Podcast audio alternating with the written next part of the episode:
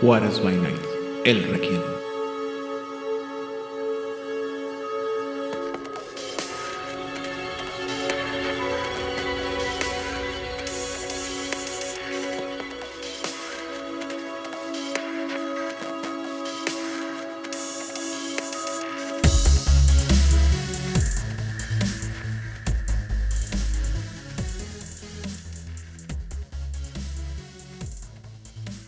Bienvenidos a una sesión más del Requiem, aquí en Juárez Bañet, donde siempre es de noche. Yo soy su anfitrión, Aidan Rodríguez, y en esta ocasión estoy acompañado primero que nada por mi compañera en crímenes en contra de la humanidad y demás pecados aún por comprobar, la señorita Odil Clio.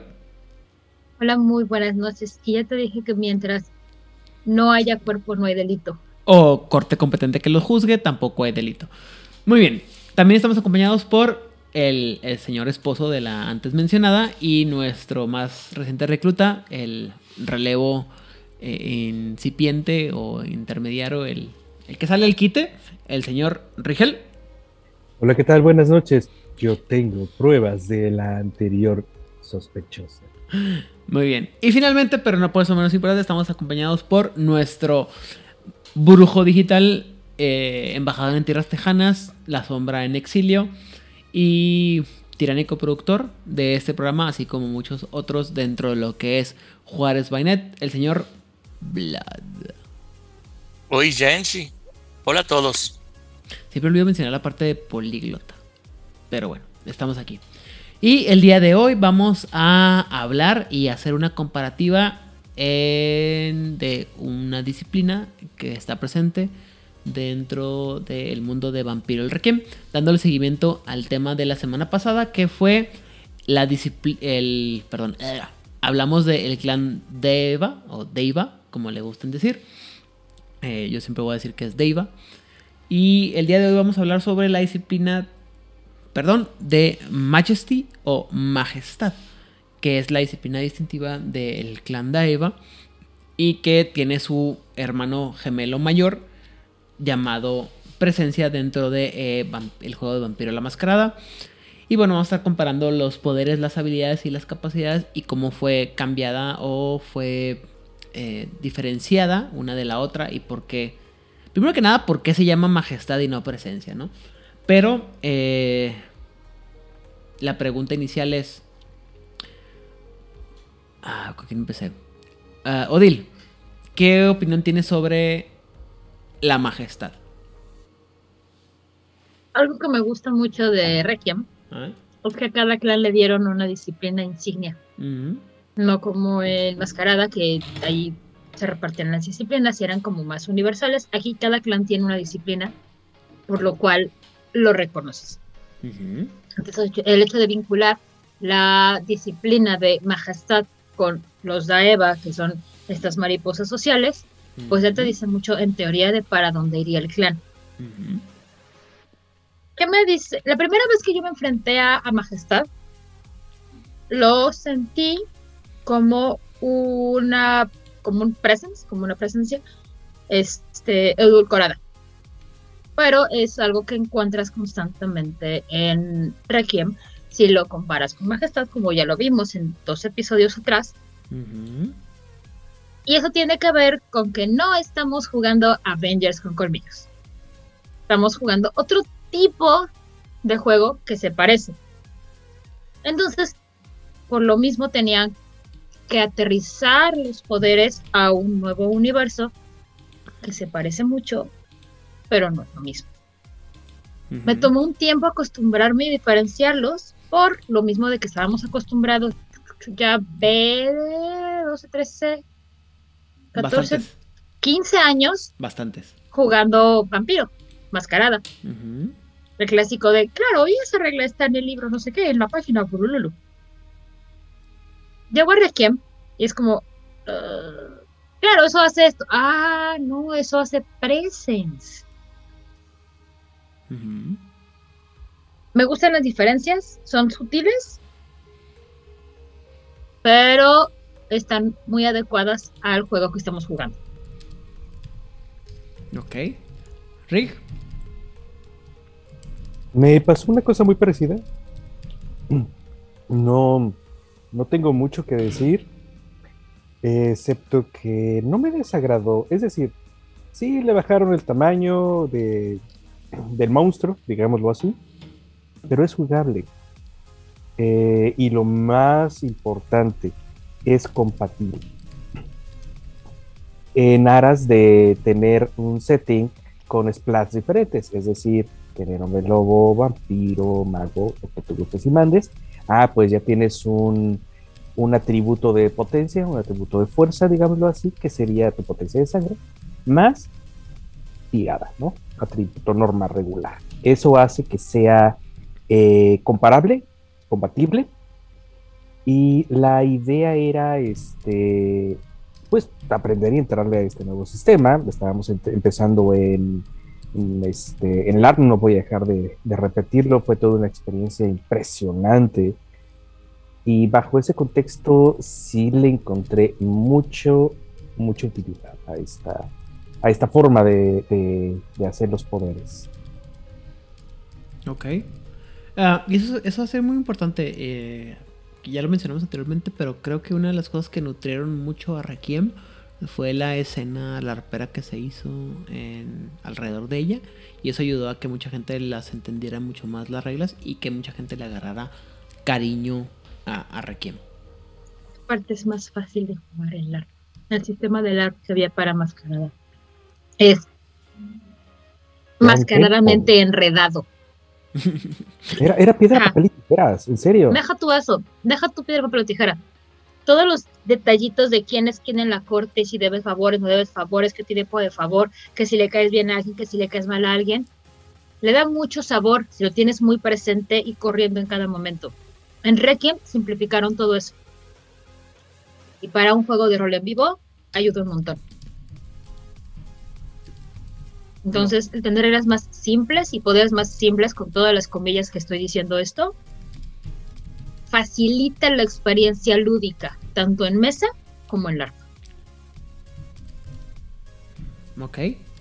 Pero, o sea, bueno, en general, o sea, creo, insisto, creo que muchas de las cosas se nutrió del hecho de que la gente la jugó en LARP y era más fácil traducirlo, una vez que lo habías experimentado en LARP, traducirlo a la mesa y que fuera mucho más jugable. Que a diferencia de, Mascarada, que mucha gente lo jugaba mucho en mesa y lo jugaba menos en LARP, y que las reglas eran diferentes y no eran tan fáciles de traducir, por así decirlo, mucha gente lo, entendió más fácil. ¿No? Yo diría que sí. Es decir, eh, si tienes una experiencia inmersiva en donde toda la gente está eh, apoyándose y está en el mismo entendido que tú, es muy, muy orgánico el aprender y el proyectarlo después. Y por lo tanto se vuelve muy agradable. Ok. Eh, Vlad, ¿qué opinas tú de Majestad? Tengo que eh, decir algo diferente para no sonar como el fanboy que soy. Em, en vez de decirles que me, que me gusta, mejor les, les digo que otras una, una, cosa muy particular de al estar jugando con, con esta disciplina y, y, que la gente que nos escuche, los jugadores, me gustaría que recordaran, es que nos, tú como vampiro, tú como jugador, en su momento no le llamas majestad y, o no le llamas presencia. En su momento le dices, estoy proyectando personalidad. Estoy... Usando estoy proyectando. sangre. Estoy... No, no, es que no, no, entiendes. Tienes que, tienes que poner la pose. Tienes que... Tienes que proyectar la presencia. Tienes... Eh, Sí. Eh, Externaliza la Marilyn Monroe que ya va dentro. Eso, eso. hablar como, ¿cómo se llama? Como esos coaches eh, de, modelaje de que tienen sus, sus, ah, sus oficinas en los centros comerciales. Hablando de esa manera es como yo hablaría de, esta disciplina de majestad. Y me, gusta, me encanta y uh, intentaré referirme a ella con diferentes palabras. Muy bien. Yo creo que no es tan mal que te guste eh, Majesty o su equivalente presencia. Yo siempre he dicho que el problema es que mucha gente no sabe cómo usarla.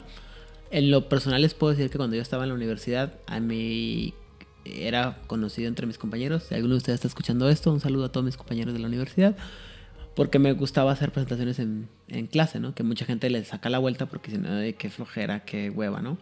Y cuando me decían por qué me gustaba, le digo, es que yo entro en, rollo en modo rockstar, ¿no? O sea, agarras tu, tu, concepto de que empiezas a hablar y te tomas el poder y el hecho es que tienes que haber leído la presentación, saber lo que estás hablando y, y entras en modo rockstar y das tu concierto en, en clase, ¿no? Y para mí eso era la, la, la majestad o la presencia en su defecto, ¿no?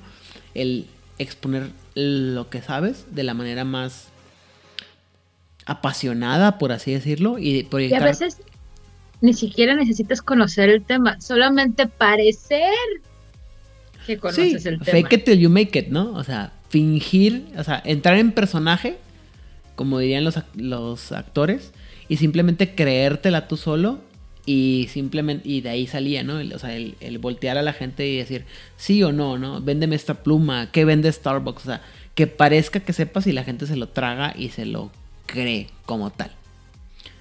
Pero, ah, bueno, ya en lo personal. El problema es que Majesty le quita el arma más poderosa que tenía Presence. Pero ahorita que lleguemos a ese punto, lo señalaré y seré muy incisivo. No me, no me molesta tanto porque creo, porque también yo siempre he dicho que ese, esa diferencia que le quita o ese poder que le quita majestad a presencia es obviamente es un game breaker. La verdad es que eh, lo mencioné en su momento cuando hablamos de la presencia. Este, este poder de presencia le rompe el juego porque si lo sabes usar y lo tienes consciente, ganas vampiro la mascarada. Así de fácil. Como hemos dicho muchas veces. Anteriormente, salud a todos aquellos que están esperando. Estos últimos episodios han, sido, han, sido, de callbacks a las tradiciones que teníamos cuando empezamos el podcast. Sí, Como dirían en España, chupito. Salud. Salud. Skol. Y bueno, eh, vamos a empezar por los poderes que existen dentro de la majestad y cómo se compara contra los que existen en el Requiem. Eh, primero que nada, en majestad de nivel 1 tenemos el poder del O o la admiración. Debo mencionar que la primera acepción de la traducción de la palabra O y no Awi, como le mencionaba nuestro buen amigo Francisco, eh, ah, ¿cómo se llama? Servín, o Paco Servín. Es, la primera, la primera excepción es temor.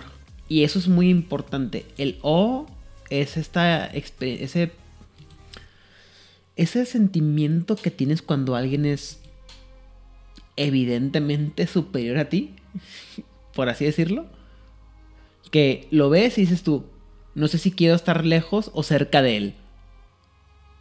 ¿Sí? Hay una escena en El Dragón Rojo, la última adaptación que se hizo, en donde está, acaba, acaba de secuestrar el dragón a el, entrevistador. Reportero. Y le dice, You don't owe me fear, you owe me oh. Y entonces empieza a mostrar el tatuaje. Esa escena es qué es exactamente oh. Es temor, admiración, todo lo que acabas de decir. Y eso es, es muy importante. La traducción de la palabra o es admiración. Y, pero también implica la idea de que cuando ves algo que es hermoso, bello, superior a ti, te, te genera esta catatonia, por así decirlo. Te abruma. te abruma y te quedas sabiendo de que no sabes qué está pasando y no sabes cómo reaccionar, ¿no? Y eso es muy importante. En el, primer nivel de Majesty, como aparece primero, digo, de O, como aparece en la primera edición de Vampiro el Requiem, te dice que el poder hace que la persona, o la persona que lo está usando, parezca exponencialmente más carismático y magnético, carismático, perdón, y magnético de lo que normalmente es. La fuerza de su personalidad sale o emana de la persona en olas, haciendo que la gente se sienta atraído a él como sería un oleaje normal. Primero te empuja lejos y luego te jala. Eh, como pudiera ser, perdón, una polilla a la luz. Y eh, quizás, quizás el, poder más grande del, O es que hace que la gente sea más, para la gente sea mucho más fácil hablar en público o, en, o debatir. Es esta situación en la que una persona que está hablando en público se ve mucho más magnético de lo que es en realidad porque, o como, como lo mencionaba anteriormente, el efecto rockstar, ¿no? Estás en un público y el hecho de creerte a ti mismo que eres mejor que los demás o que estás haciendo algo diferente de los demás hace que seas inmediatamente mucho más atractivo. Que en realidad no es básicamente nada diferente de lo que parece en la primera, en las ediciones de Vampiro y la Mascarada hasta edición de 20 aniversario. Con la única diferencia tal vez de que en Mascarada en algún momento se puso la idea de que tal, o sea, puede ser atracción o repulsión. En el caso del O de Requiem es generalmente esta idea de admiración. Y en Mascarada sí se puso en algún momento la idea de que fuera un poco repulsivo. Ahora lo te iba a decir, pero en Mascarada no siempre fue así. O sea, creo, segunda edición yo no recuerdo que tuviera esa... Lo mencionamos antes de empezar a grabar, ¿no? Que yo no recuerdo esa excepción de que fuera, este, que hubiera la, parte de la, de la repulsión. Pero es una diferencia importante porque simplemente viene desde el hecho del nombre, ¿no? Primero de la, de la disciplina, que es el, la majestad. Y segundo, la admiración. Es que tiene que estar. Cuando algo te abruma, te, quedas así como en, e, este, en loading, tu cerebro no sabe qué hacer, como, ¿qué hago con esta información? Como que dicen, cuando dicen vulgarmente, se te apaga el cerebro. Y entra el modo de sobrevivencia del, del, cerebro, así como de, como mi parte consciente no sabe qué hacer, bueno, vamos a sacar lo que le dicen el cerebro reptiliano y a ver qué pasa. Y eso puede ser una reacción, llamémosle positiva o negativa, o de huida, es como, no está siendo tu parte consciente la que está actuando, es tu parte más primitiva a la que está hablando esta, este poder. Mm, ¿Tienes un comentario? Claro, en Majestad, este, esta parte primitiva la hacen sentirse protegida y la hacen sentirse, ah, es que es el alfa, es el... Es el más acá de los acá. y en esta... Es esa, como dicen la gente que parte pista, ¿no? O sea, que entra al cuarto y, no puedes evitar voltear a verlos. Ajá, alguien tiene que, al menos alguien va a voltear a ver quién entró y no necesariamente quién abrió la puerta. ¿Vlad? Lo que iba a agregar es exactamente lo que Odil ah, comentó al final. Eh, el, ah, creo que esta, eh, la otra forma de, llamarles es, es la simpatía. Díganme si es, si es una buena palabra o no cubre la grandeza del, poder. Simpatía se queda corto, ¿no? Es más que simpatía, es díganme una palabra que usamos regularmente en conversación para describir a, algo que, ocasiona esto. Me gustaría llevarte la contraria, porque así soy yo. Pero la verdad es que así es, es, la, mejor traducción. O sea, es, como mencionamos anteriormente, es esta persona que entra la, la, cosa, la primera vez y aunque sea la primera vez que la, que la ves, te llama la atención. La admiras y dices tú. Ah", o sea, haciendo uso de gala y abuso de mi rampante machismo es cuando, ves a una muchacha que es muy, una mujer que es muy guapa y atractiva y te la acercas y así como que, hola, ¿cómo estás? Mucho gusto, este, lo, que quieras, ¿no? Te o sea, cualquier cosa que te pueda ayudar. ¿Me explico? También la otra forma, eh, eh, hay otra, hay una oración en la descripción del, del poder en el primer libro eh, que me gusta cómo lo describe, que, dice, que dice, que dice, que dice, Leo uno en inglés y yo lo traduzco al español. Lo puedo traducir, lo puedo traducir. Eh, al, al utilizar este poder, eh, en, por ejemplo, eh, durante una negociación eh, muy tensa, que crees que vas a perder esta negociación, eh, intentas cerrar un trato, eh, quieres conseguir, eh, digamos, o el mejor precio o quieres conseguir más derechos al final de esta, vamos a llamarle, al final de esta discusión de, divorcio y quién se va a llevar qué cosa. Si tú eres un abogado que tiene este poder, ah, activando este poder, eh, se mueve la balanza de que potencialmente puedas obtener lo que quieres a definitivamente vas a obtener lo que quieres. Ok. Ok. Y ah. me gusta porque eso eh, explica cómo puedes eh, utilizar el poder. Sí está bien tener la atención, pero aparte de la atención también te da el beneficio de que caes bien. No nada más te ves bien. No nada más llamas la atención, sino que cuando das una opinión, vas, a, vas a tener como, vas a sonar más lógico de lo que eres. vas, a, vas a decir algo y en vez de ser un mal chiste, vas a caer en gracia. Simpatía. Eh, simpatía, sí. O sea, no solamente es le, te vestiste bien, sino aparte andas con todo, ¿no? Andas en la zona, te estás portando chido, eh, tus, o sea, es, todo el mundo está ebrio y todo lo que dices cae bien. Así es. O sea, en ese, justo en ese momento eres la persona más agradable en la fiesta. ¿Sí? Ah, una cosa que me gusta mucho de este poder y que creo que también lo mencionamos en el episodio de presencia cuando hablamos de él es el hecho de que no la gente no solamente se siente afectada por este, este sentimiento en el momento, sino que cuando tienen que hacer una regresión al momento que a, lo, pensar este momento recuerdan cómo se sentían cuando estaban haciendo esas, esa conversación, lo cual puede ser históricamente más profundo o menos profundo pero básicamente lo que hace es que te, te hace sentir hacia, o sea, te, te sugestiona hacia una decisión, ¿no? Porque ya dices tú, sé que la cagué, sé que estaba actuando bajo la, la ¿cómo se llama? La calentura del momento, por así decirlo. Pero es que sí es bien buena onda. A lo mejor en ese momento me dejé llevar por la pasión del momento, pero es que sí, sí, sí me cae muy bien.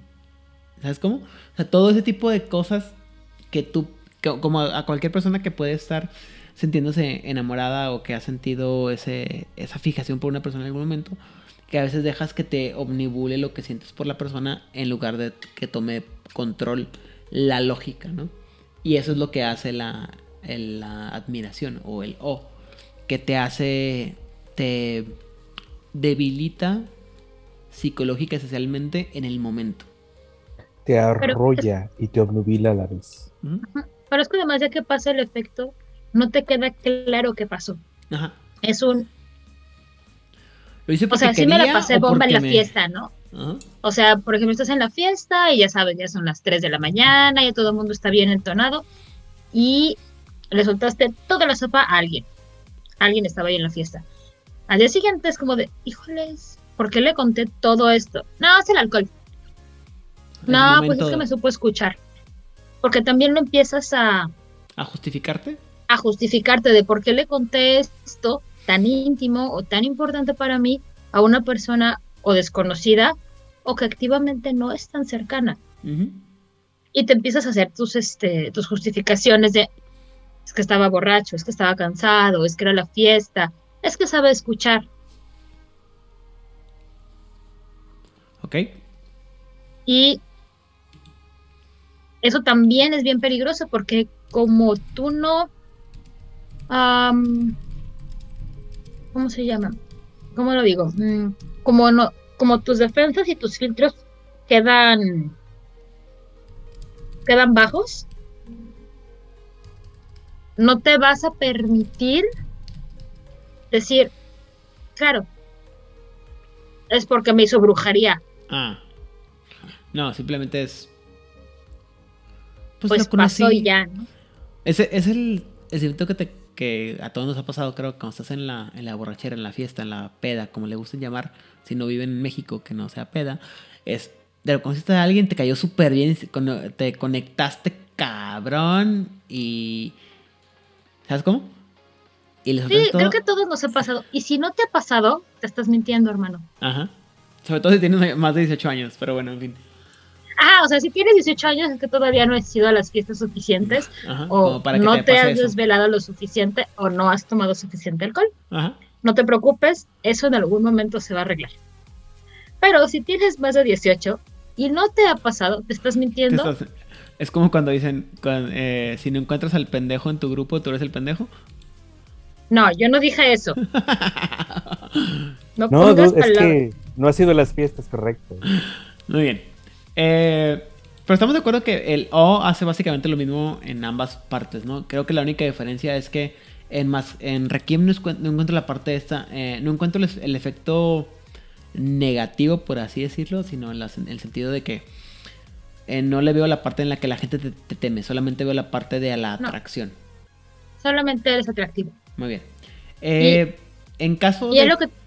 Perdón que continúo con esto. La cosa es que para eso no, creo que esto mejor lo digo para el siguiente punto. Es, viene más al lugar en el siguiente punto. Muy bien. Y en caso de que tuvieras un, éxito excepcional, es decir, que tus tiradas fueran muy buenas dentro de Requiem, eh, dice que la compostura de la víctima se considera uno menos de los, para considerar los efectos. Es decir, si te va muy, muy bien tus tiradas, tu personaje no solamente tiene el éxito, sino que la persona que está recibiendo el poder está se considera que es más débil de lo que debería ser en cuanto a cómo controla sus pasiones. O sea, aplicas un Marta. Básicamente. Si no, si tienen esa referencia, pues vean la película de Batman contra Superman. Casi al final. No solamente es el éxito, es el hecho de que cayó tan bien lo que dijiste que la, otra persona no sabe cómo reaccionar. Comprando un banco para poder perdonar la deuda de su casa. Básicamente. Ajá. El siguiente nivel es el poder. Oigan, yo solo aquí tengo una duda para la gente que nunca jugó Requiem.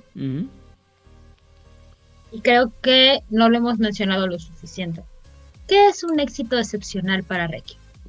Ah, ¿qué te parece que me explicas esa mecánica? Porque en el momento no la tengo en la cabeza. Cinco logros. Ah, cinco éxitos o más en una tirada. Ah, cinco el mínimo es o más en una tirada. Claro, de cinco para arriba ya este.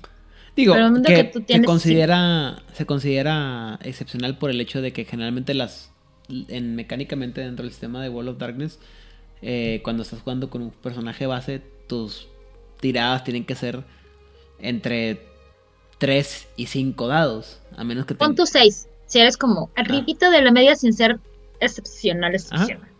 Dos es promedio, tres es de arriba del promedio, cuatro excepcional, cinco, es máximo. Te mamaste, ¿no? Es lo que, a lo que me refiero. Entonces, cuando estás hablando de nivel 5, es que cuando tienes, cuando puedes tirar cinco dados, estás, pues cabrón.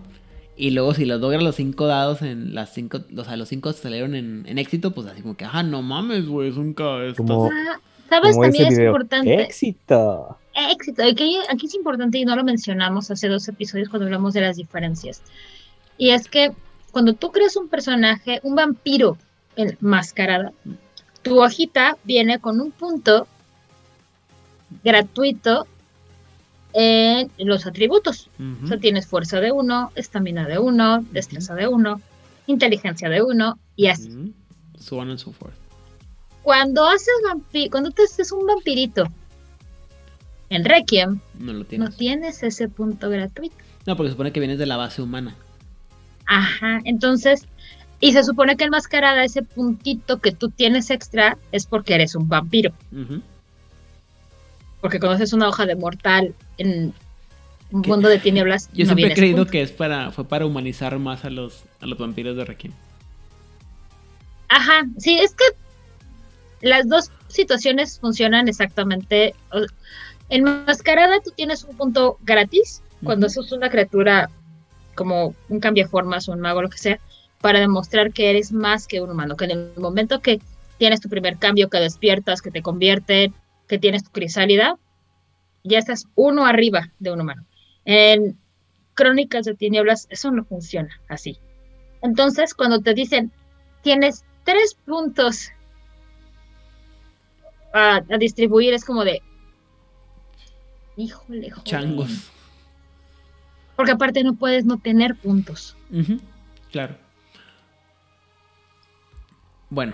Entonces, si sí quedas muy. De pronto tienes tu vampiro que tiene fuerza de uno, destreza de uno y resistencia de uno. Porque otra vez, es que estás humanizándolos a los vampiros. o sea, en ese sentido, yo me, soy más fanático de, de Requiem que de Mascarada. Porque los vampiros que tienes en, en Requiem son humanos excepcionales que, que, son ligeramente diferentes o más capaces que los humanos, a diferencia de los uber monstruos que tienes enmascarada. Y yo sé, discúlpenme, yo sé que siempre pontifico y evangelizo sobre mascarada, pero la neta, la neta, eh, o sea, como jugador y para evitar este tipo de crónicas de superhéroes con, con colmillos, Rakim es mucho más realista en ese sentido. Pero además tener en cuenta que cuando haces habilidades también no son este no son 13, 9 y 5, son 11, 7 y 4. Entonces, el tener una, una pool, una reserva de dados grande, se hace más difícil. Y a eso le sumas que la dificultad de 6 es 8. 8, 9 y 10. Ajá, y también, entonces... y también ayuda porque, a menos que mal recuerde, en las reglas básicas de, de Requiem, cualquier dado que te saliera en 10 te daba la oportunidad de retirar, ¿no? ¿no?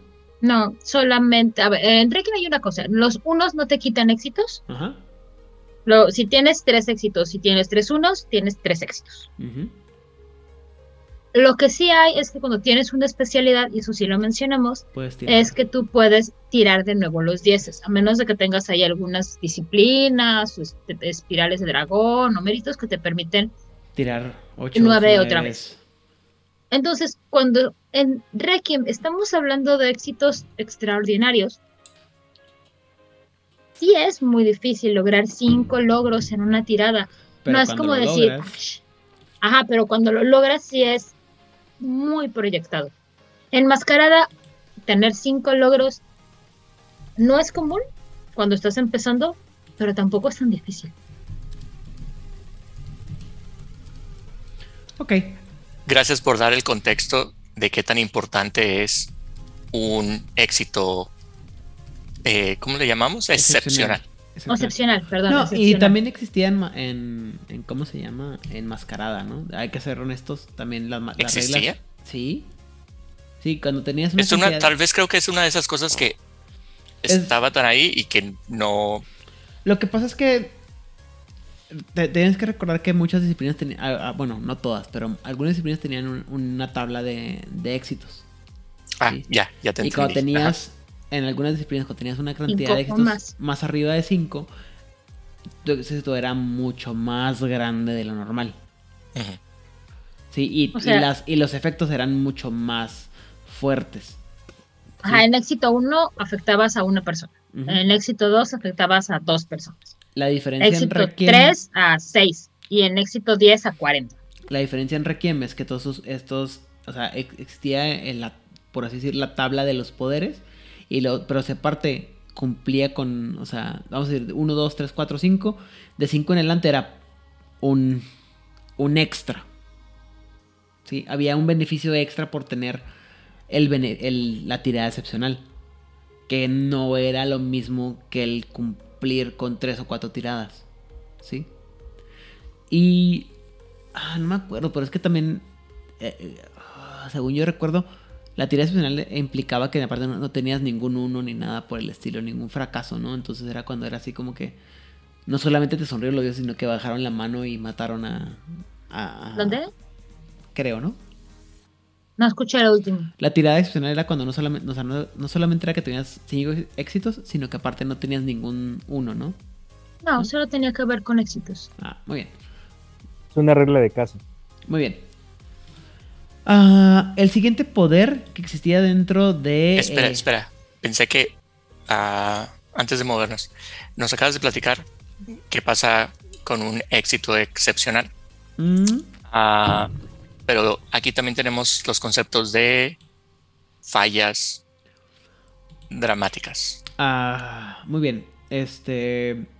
Si tienes una, falla dramática, que es cuando tienes puros unos, ¿correcto? Sí, cuando, o sea, nomás no. Se fue mal. Tu tirada la, no solamente no le hiciste bien, sino que tuviste puros unos, ¿no? Cuando, o no solamente unos, cuando no hay éxitos. Ajá.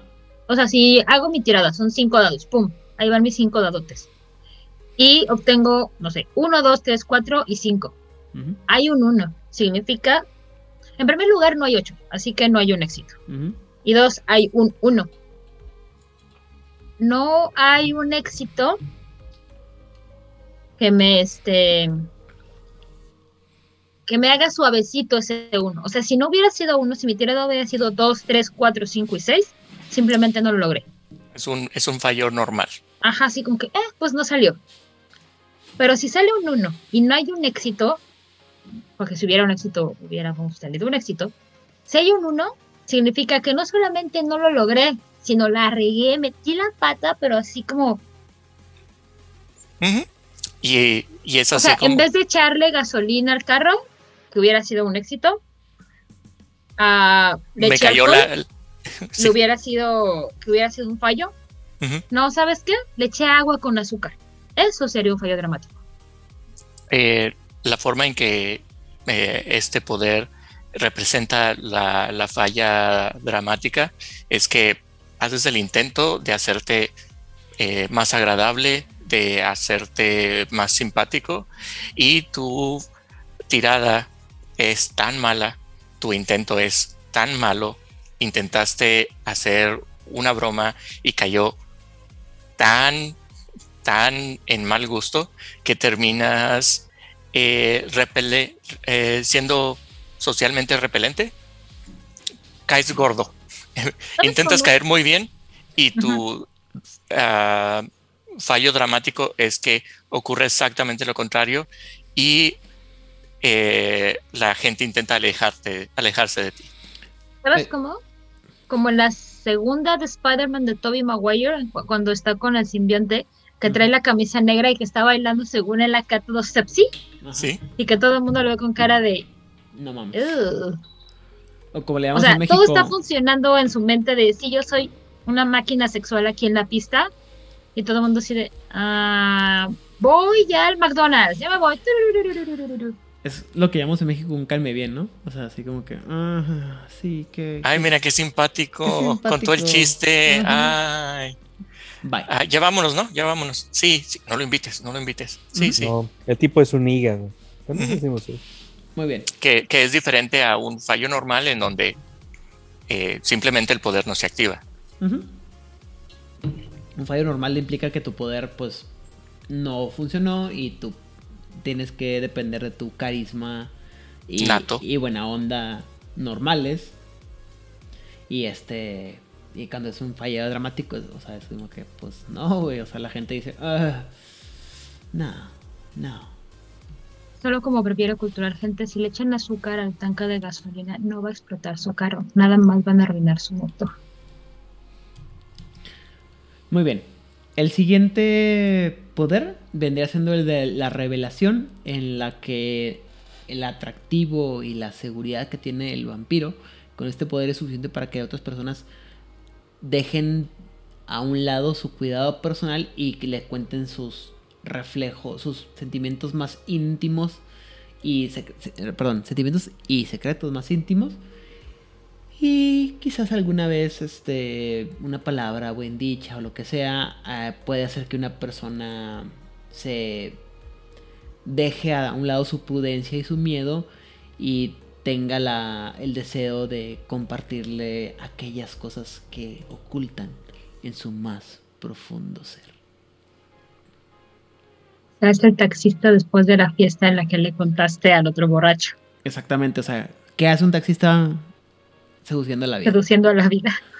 sabía que lo iban a decir, lo sabía. Desde la semana pasada me lo estoy guardando ese chiste, güey. Vlad, detén esto. Es que también la, la semana pasada hicimos un, un, chiste sobre un taxista y dije yo, ¿qué es lo que hace un taxista seduciendo a la vida? O sea, ¿Qué es lo que hace un taxista seduciendo sus sueños de cama? Ah, mira, Ándale, acabamos de hacer un ejemplo padrísimo de majestad. Según tú estás echándole aquí todos los kilos así de voy a cantar Yo sé que es un chiste malísimo. Yo sé que es un chiste malísimo. Alguien se creyó que no inventes, voy a meter aquí super el comentario de la super rolo. No, no, no, no de Arjona, porque no inventes. O sea, uff, es taxista. ¿A es una muy buena rola. Y Arjona, pues, papá. Porque Arjona. Y resulta que fuiste la y contaste tu chiste del el taxista seduciendo la vida en un club de metal. Muy bien. Es como de. Así pasa. No, y a todos nos ha pasado, ¿no? Ese en el que dices tú, vas a este comentario y vas a caer súper bien y. Y, y luego lo que puedes esperar es que ojalá nadie lo haya escuchado. Ah, cuando te, cuando te voltean a ver toda la gente alrededor así con miradas silenciosas, dices tú, ay, espero que nomás estas personas lo hayan visto mal y nunca vuelvan Ojalá que mañana se les olvide que estén tan ebrios como yo. Y te grabaron y ya eres viral. Chingo, mi madre. No. Lo peor el caso es que todos estos chistes están, o sea, los que he hecho están grabados y están en el podcast, güey. Chingo mi madre. Bueno, en fin. Eh, básicamente, insisto, la diferencia entre el O y la revelación es la intensidad con la que la gente se va a sentir atraída al usuario del poder. O sea, la primera es así como que me caes muy bien, te platico las cosas, mis secretos, el, el compa buena onda de la peda, como comentó Dil. Y la revelación es, me caes tan bien que tengo que soltarte mis secretos más oscuros en este momento, güey. Senpai Notice Me. O sea, no, o sea, no solamente Senpai Notice Me, es el, güey, eres mi alma gemela. Me siento en total, completa y absoluta confianza justo en este momento para contarte todos mis secretos. Esto es un reflejo de la, como mencionamos en el episodio anterior, de la naturaleza cetita de los Daeva. Esto es, cuéntame tus secretos más oscuros y tal vez, solo tal vez, te invite a mi club secreto. Es más, cuéntamelos porque te caigo bien. Nada más.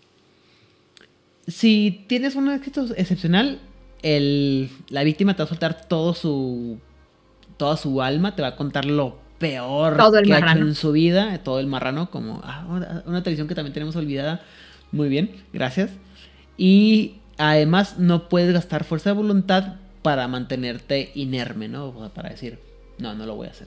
O sea, es, tu personalidad es tan agobiadora que el vampiro no puede más que, la víctima no puede decir más que, sí, este soy yo. Ahí te va todo el marrano. Pero por otro lado, si la cajeteas a nivel este, inmenso o tienes un fallo dramático, el, los intentos de manipulación son tan obvios que el la víctima va a decir no. Y cualquier intento de usar este poder. ¿Cuál es el nombre del amor más grande que has tenido en toda tu existencia? Y por favor, ¿podrías hablar un poco más fuerte hacia el lapel de mi... Hacia la... ¿Cómo se dice la P en español? Hacia el micrófono, ¿no? Sí, sí, sí. ¿Te puedes, ah, ¿Lo puedes decir más cerca de mi cuello? Ah, no. En las palabras del poeta regiomontano del siglo XX, ¿o no? Muy bien. Y aquí, bueno, antes de empezar a, a yo soltar pellejo y odio, Odil, ¿qué opinas de este poder? es... Mm. Cuando yo jugaba mascarada, porque estamos haciendo contrapuntos aquí, me llamaba mucho la atención que el nivel 2 de la disciplina presencial fuera este Broadcase, mirada ah, horrible, no sé cómo lo tradujeron, que básicamente causabas terror.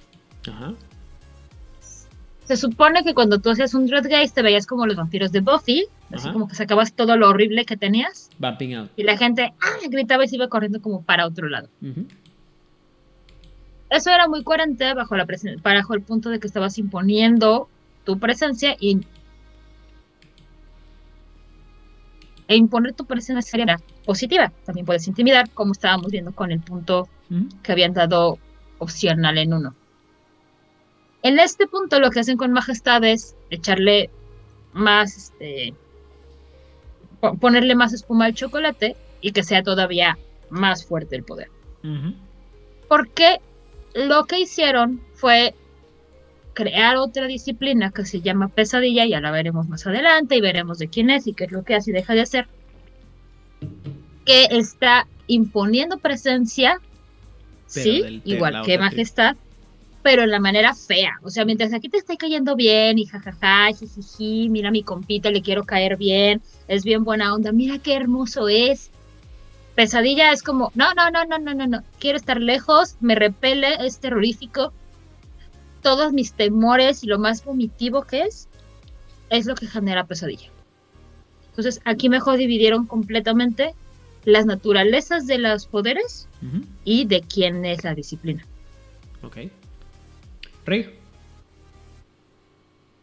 A mí me parece temáticamente muy funcional.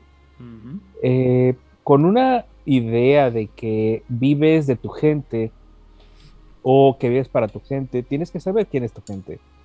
Y para obtener eh, apalancamiento político o apalancamiento social, tienes que saber quiénes son tus contrincantes. Entonces, como una flor social que eres, obviamente, tienes todas las herramientas para saber los más sucios secretos de todo el mundo. Y en un modo, positivo, eh, puedes ser ese amigo que necesita alguien más a modo de terapia. Digo, quiero pensar que algún jugador se le ocurrió utilizar esto para un Daeva terapeuta. Supongo, alguien, buena onda, quiso meter este asunto. Quiero creer, señor. Hola, Hernán. Dedicatoria, sí. Hola, Hernán. Ok. Vlad. efectivamente. Eh, a uno de los personajes de Eva eh, que yo había creado eh, hacía uso principalmente de, este poder para poder eh, obtener toda la información de sus, de sus agentes que tenía implantados en diferentes partes de la ciudad eh, y no sabían que estaban contando secretos de más. y como tal es una herramienta muy fuerte para esta criatura social que su poder es, es esto, es eh, la humanidad, es eh, conocer el alma de las de, sus presas. Me, mm, como lo dijo Rigel, temáticamente está muy bien establecido. Ok.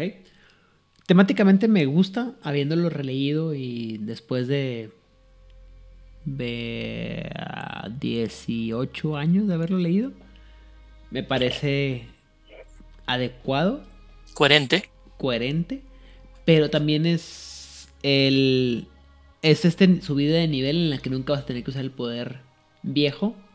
O el primer nivel cuando. O sea, desde el punto de vista de un videojuego, ¿no? O sea, tienes el poder básico y nunca más vas a tener que volver a usar porque ya tienes el poder más uno, que es mucho más útil. ¿Sí? O sea, te, da más información que el poder sencillo, que es el de la. el de lo. Pero sobre todo, la razón por la que no me gusta, y, una vez habiendo escuchado la explicación de la señorita Odil, es que no mames, güey. O sea, discúlpame, pero le quitas todo el poder que tiene al Dread Gaze, o como llamamos en, a aquellos que somos fanáticos de Buffy, el Out. El no te estoy enseñando, no solamente te estoy enseñando que soy un vampiro, estoy enseñando mi parte más macabra como vampiro para que te, disculpen la expresión en francés, te cagues para adentro.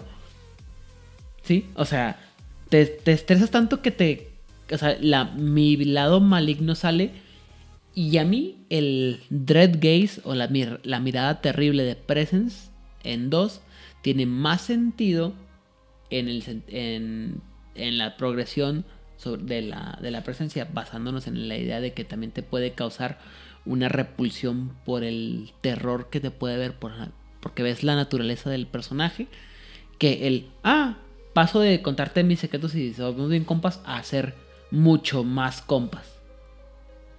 ¿Sí?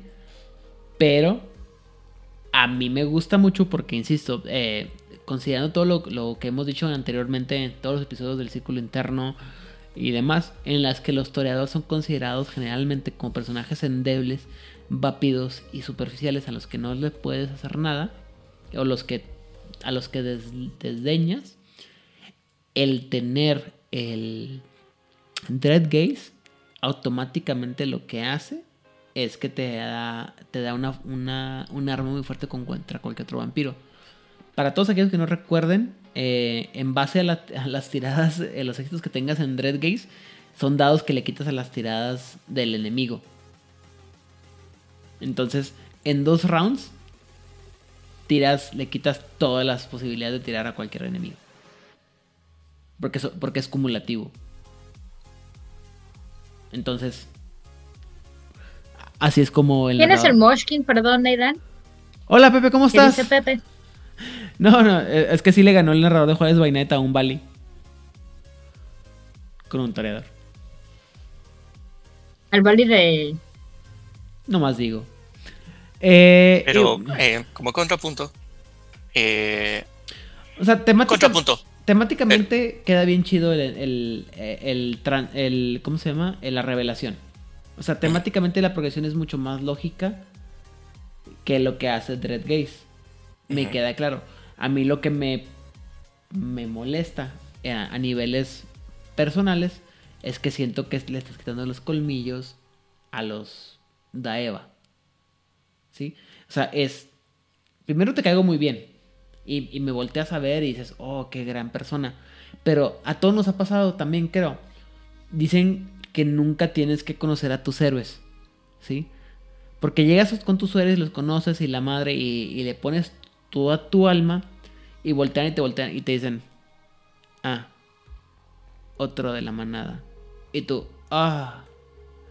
Pero... Oh, y yo también te amo a ti, ciudadano genérico. Ajá, pero aparte, si haces enojar a tu ídolo y te voltea a ver feo, te sientes como la mugre más grande del universo. O puedes hacer una estrategia para convertir en supers a todos para que ya nadie sea super. ¿También?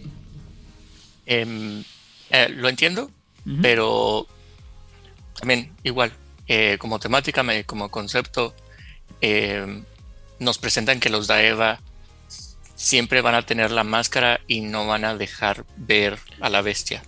Temáticamente, temáticamente me parece muy chingón. Y con también con lo que dijo Odil, ¿no? Es que te pararon, eh, metieron todo lo negativo en Nightmare y todo lo positivo en, bueno, ah, Majestad. entre comillas, ¿no? Lo entiendo. Pero insisto, es que ese poder de presencia en dos te mata el juego. O sea, con ese, con ese sí ganas de la máscara. Fácil. Salud. Salud. Pero bueno, eh, el siguiente poder, el poder número 3 de Majestad, es el la, hipnosis o el entrancement. No sé cómo traduce el entrancement, pero el trance, pues, habíamos dicho. Que es básicamente, lo, como dice el, libro, es lo más cercano que puede tener eh, eh, Majestad al dominar los pensamientos de otras personas. Ya que el poder puede torcer el estado emocional de la víctima, perdón, haciendo que cada uno de ellos sea un sirviente dispuesto del vampiro. Lo, la víctima, perdón, va a mantener su sentido de la identidad y su, su libre albedrío, pero piensa que cualquier eh, sentido o cualquier intención que tiene sirve para... O sea, bueno, piensa que todo lo que hace lo hace de su propia voluntad. O sea, no está confundido pensando que a lo mejor esta idea me la implantaron, nada, simplemente es, sí, claro, o sea, cambié de idea y ahora eso es lo que tengo que hacer. Y una vez que, se acaba este poder, la persona se siente un poco eh, distraída, confundida. Eh, lo que dice la literatura o la fuente de, que es el libro es, es lo que pasa cuando te das cuenta que, que Dulcinea es esta. Dulcinea del Toboso es Aldonza Lorenzo.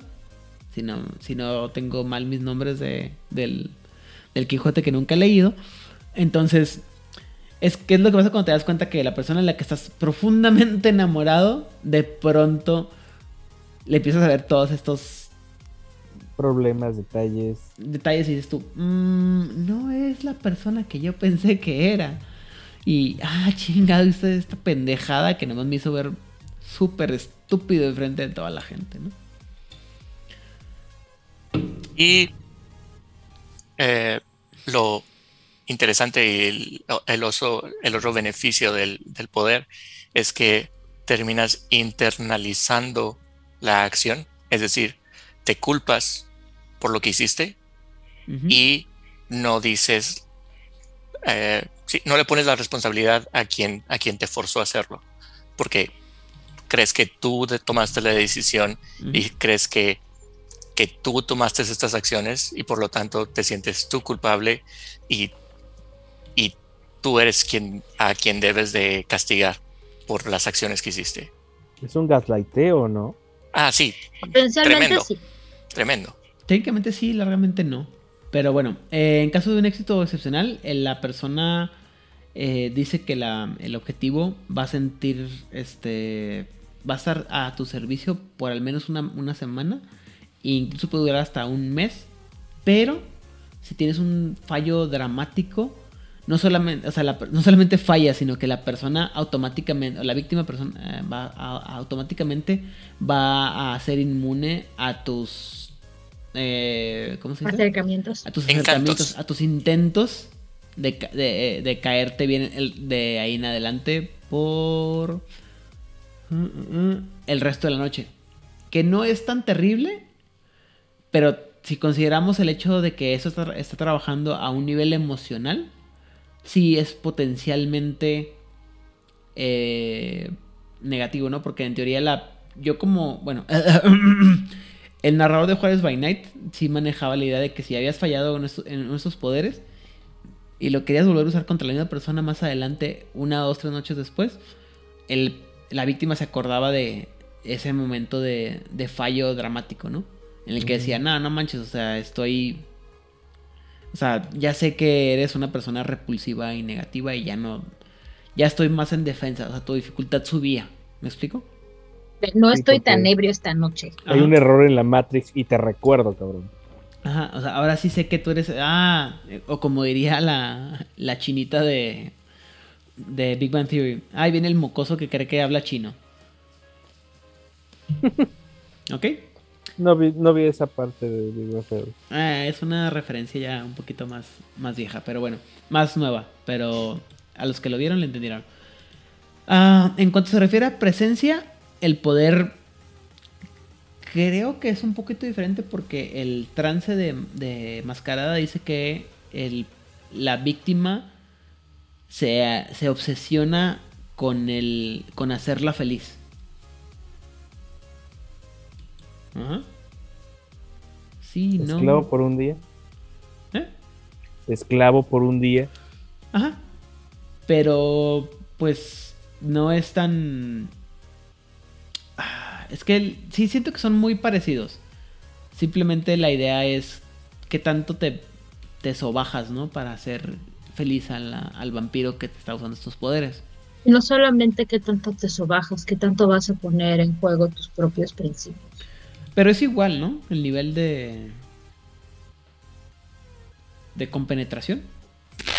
¿O no? Hmm.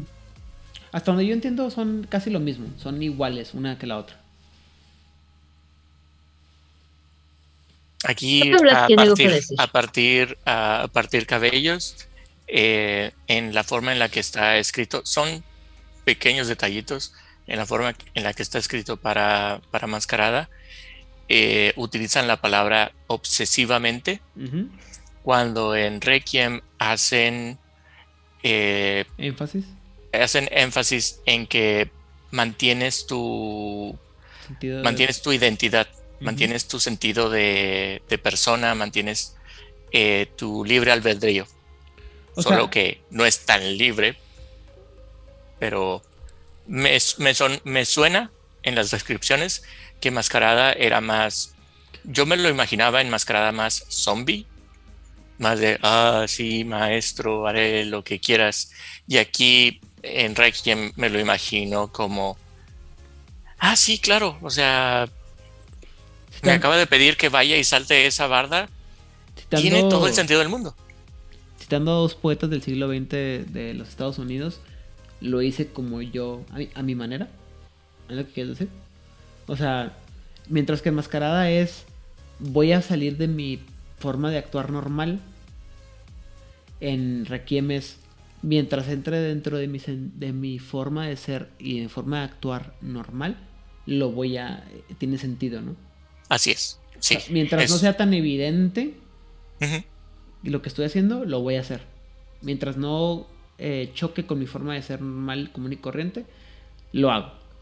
Y enmascarada era así de que si tengo que vender mi, mi ¿cómo se llama? Mi BMW para ser feliz o para cumplir la meta, lo voy a hacer. Eh, una escena más eh, cliché o de, de centro nocturno eh, soy un vampiro de mascarada, estoy en, eh, en el centro nocturno y para sus juegos eh, le pide a su, ¿cómo se llama? A su acompañante, que es mujer, bésate con esta otra mujer porque me quiero divertir.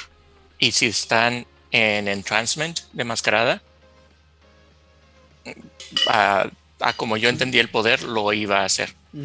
Pero sin problema. Pero sin problema. Y aquí, aquí en Requiem, no, sí lo podría hacer, pero sería un éxito excepcional, porque aún estaría dentro, seguiría siendo ella misma. Si la mujer no sería la dificultad mayor. En tu ejemplo, yo lo entiendo. En tu ejemplo, si la mujer no tiene esa inclinación, no lo haría. Pero si la tiene, ¿sería fácil hacerlo? Así es. Es lo que quiero, sí. Sí, sí, o sea, y yo estoy de acuerdo contigo. O sea, si la chica no tiene la inclinación con éxito extraordinario, lo haría. Ajá. O sea, un éxito. ¿Continúa? En, perdón. Eh, la, diferencia entre en Mascarada y Requiem es que tanto te sobajas, ¿no?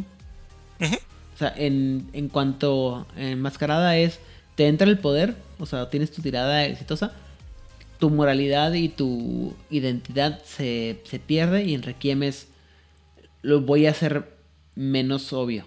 Voy a tratar de organizarlo todo de tal manera que no sea dañino para mi personalidad y mi identidad. ¿Estamos de acuerdo en eso? Muy bien. Entonces, vamos, podemos pasar al nivel 4, que es el de... Ay, lo perdí. El llamado o la invocación. Eh, en cual este poder que es un poco potente permite que cualquier vampiro llame a cualquier individuo que conozca personalmente a su lado.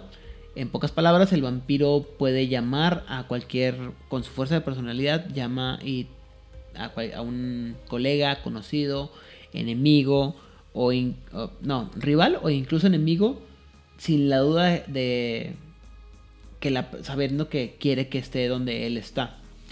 No hay límite en la distancia o el rango de este poder, pero obviamente entre más lejos esté la persona de donde está uno siendo, emitiendo la invocación, pues va a tardar más tiempo, ¿no? El, eh, la persona que está siendo llamada toma el camino directo, el más, el camino más directo posible hacia el la, ubicación del vampiro y, instintivamente sabe si el vampiro se mueve de tal manera que si tú, tú puedes llamar y decir, ven a mí, no sé, Maricela.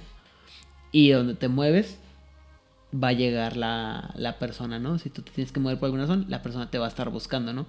Es... Ah, estoy batallando mucho para encontrar un ejemplo.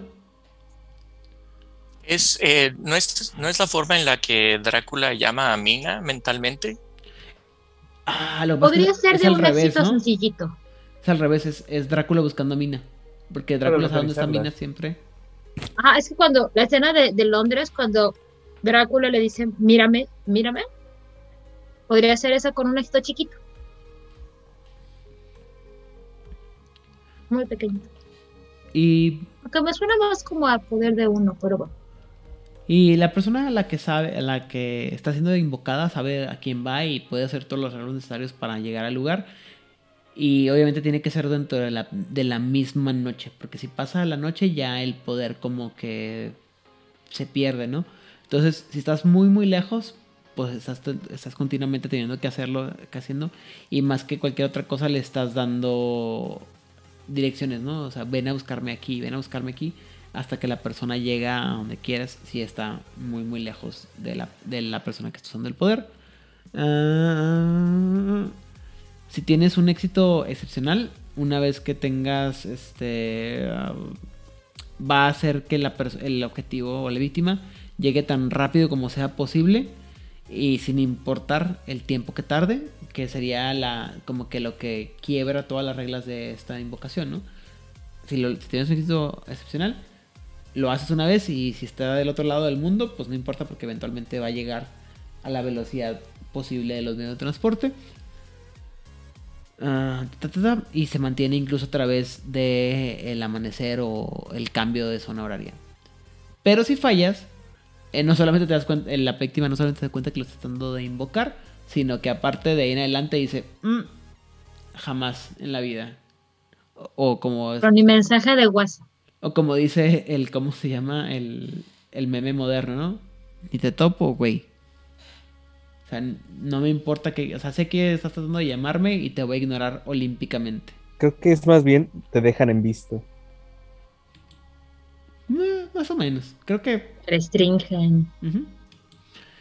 Ah, ah, comparativamente con el poder de mascarada, hasta donde recuerdo, hacen exactamente lo mismo.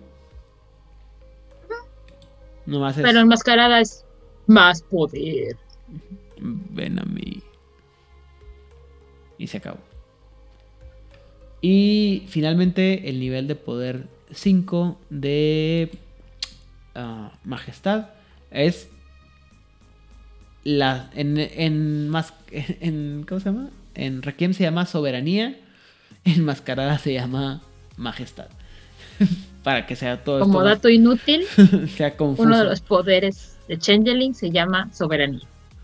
y hace exactamente lo pinches mismo. Para que sea confuso como yo solo, ¿no? Eh, básicamente, pues la soberanía es uno de los poderes más potentes de los, vampiros. Básicamente aumenta el poder vampiro a un nivel increíble. El, eh, la, apariencia recién adoptada se inspira devoción, respeto y miedo en aquellos que están en la proximidad del vampiro, aquellos que son débiles de voluntad e inteligentes. Se suplican al usuario de que le den la oportunidad de servirles y aquellos que son de corazón fuerte se sienten perdidos sobre qué es lo que pueden hacer más que obedecer. Aquellos que usan, eh, perdón, la soberanía rompe decisiones, corazones, eh, dice que quebranta voluntades y destroza la ambición de aquellos, de la, de la determinación de, aquellas, de las víctimas. Básicamente la vibra que hace que el vampiro eh, emana hace que otros se, se sientan dispuestos a rendirse y el siquiera el pensamiento de causar no, este, incomodidad hace que las personas tiemblen en las entrañas más profundas de la persona. El incluso levantar la voz en cuanto a una persona que está usando la soberanía es algo es casi imposible. Y el poder de nivel de aquellos que están usando este poder de majestad es impresionante. Eh, y es una cosa imposible de hacer básicamente o muy difícil una vez que esto ocurre. Aquellos, a los ancianos que son los que pueden tener este acceso a este poder, se les recomienda que no abusen de él porque es muy evidente que estás imponiendo tu voluntad. O sea, básicamente es el me la saco, vean la que tan grande la tengo y todos ríndanse a mis rodillas. Qué elegante eres, Disculpen el francés, o sea, eh, pero esto es lo que es, ¿no? Es mírenme, obsérvenme, contemplenme en toda mi gloria. O como diría. O en una escena más elegante podríamos estar pensando en psicópata americano cuando están en una de los restaurantes y llega este chico gay y muestra su nueva tarjeta de presentación y todos se quedan así como oh", así Sí, o sea, este es, el, esto es lo que pasa. Seamos más elegantes, Esto es lo que pasa cuando no, o sea, cuando no solamente eres una superestrella de rock, no solamente eres la actriz más codiciada de Hollywood, simplemente llegas, te paras, véanme. Y eres el dueño del club. Y eres el dueño del club. Exactamente. La gente, o sea, no solamente llegas y te revelas como la estrella de, la escena. Simplemente te ves espectacular y todo el mundo no puede más que voltear a verte. Y otra otro otro ejemplo es sería el efecto que puede llegar a tener la figura papal ante devotos católicos que llega el papa a, un país y las multitudes se paran eh, para poder verlo por un segundo y voltear a ver a esta figura y decir, me vio los ojos a mí, a mí me vio los ojos y sentir como una experiencia. Es importante mencionar el Papa, porque si era Ratzinger, como que la gente era de. Ah, no, no, o sea. Ok, Benedicto, está bien. Vamos a decirle como que. Si era eh, Juan Pablo II en los 70 en México, era como. Uf, ya. O sea, los Beatles llegando en avión a Estados Unidos y las chicas desmayándose ahí, mientras que los policías así de. Ándale. Así. Sí, sí. Pero eh, es otro ejemplo de soberanía ese estoy frente a algo que es completamente superior a mí y merece mi respeto, mi admiración, mi miedo, mi todo. Es, eh, ¿cómo se le... Ah, ¿me, ¿Creen que esto sería lo más cercano a lo que un vampiro puede hacerse pasar por una deidad? Sí. Ok en el mood correcto de la gente, en el lugar correcto, sí. Sí, yo opino que sí.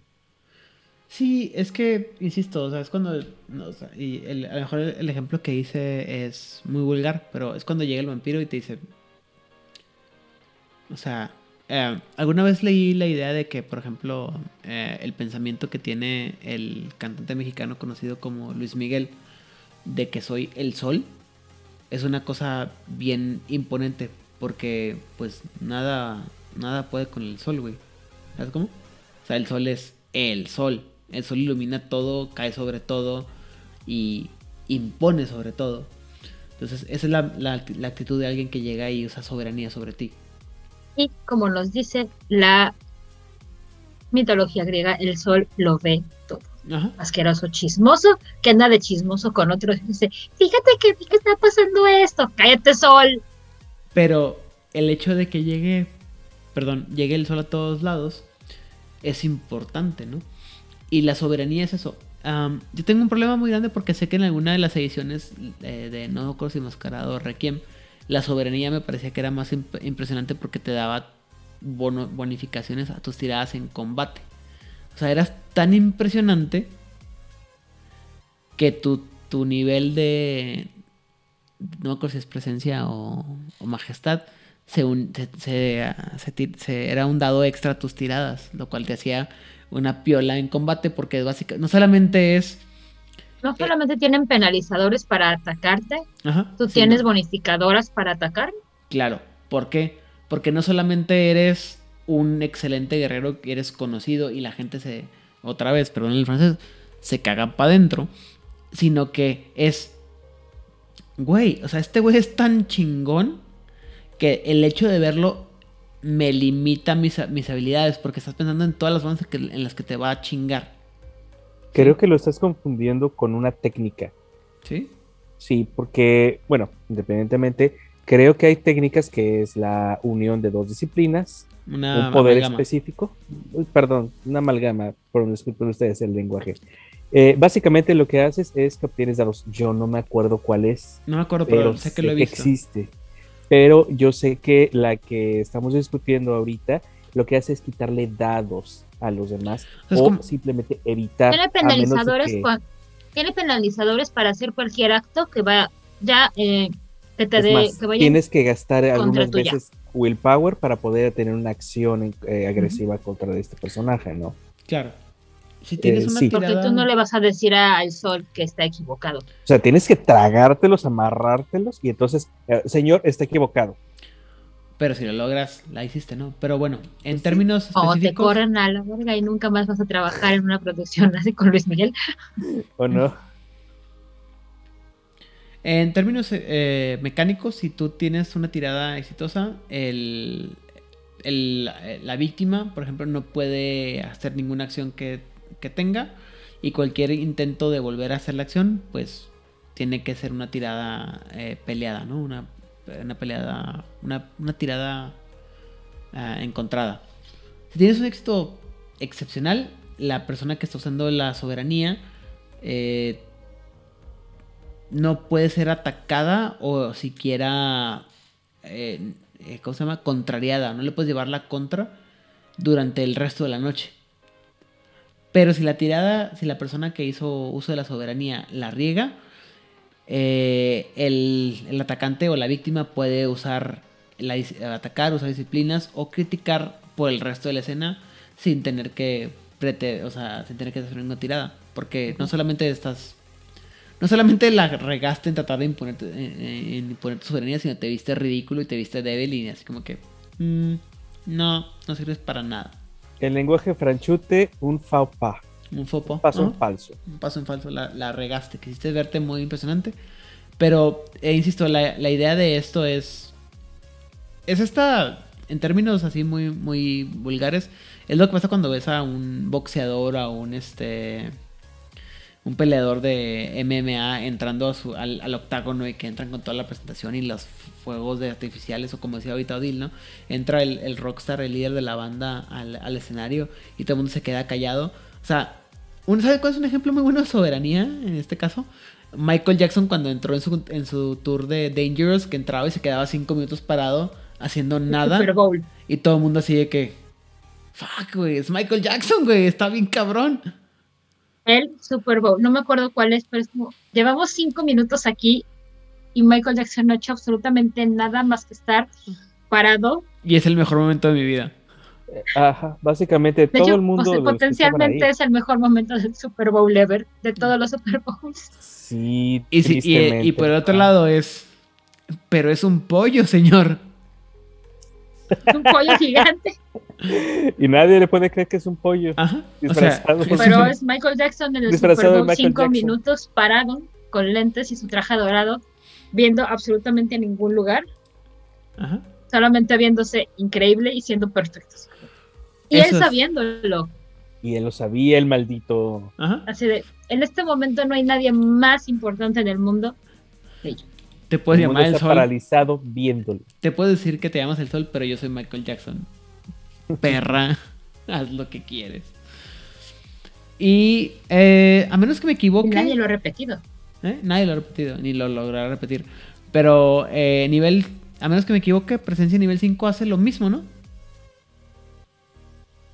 La única diferencia es el. Te permite tirar willpower para poder hacer algo. Creo que la diferencia, eh, ni siquiera eso, es el, el efecto, el área de efecto, ¿no? Pero en realidad, pues es. Te apareces plantas y todo el mundo se queda en. Eh, o, sea, en admiración. Y si tú quieres matar a alguien, lo matas. Y si no, o sea, nadie se va, no se va a enfrentar a ti. Esto sé que lo he visto en una película en la que él llega el general, voltea y dice, tú no eres digno, y lo mata y todo así como que, fuck, y nadie lo puede detener. Solamente no recuerdo qué película es. Wow, yo no recuerdo esa escena.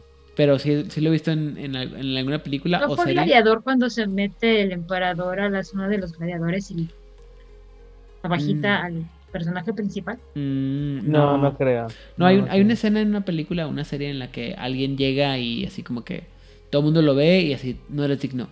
Muere. Y los demás se quedan así como que. Pues no, no era digno, güey. Y no hay, y nadie puede. Y nadie puede.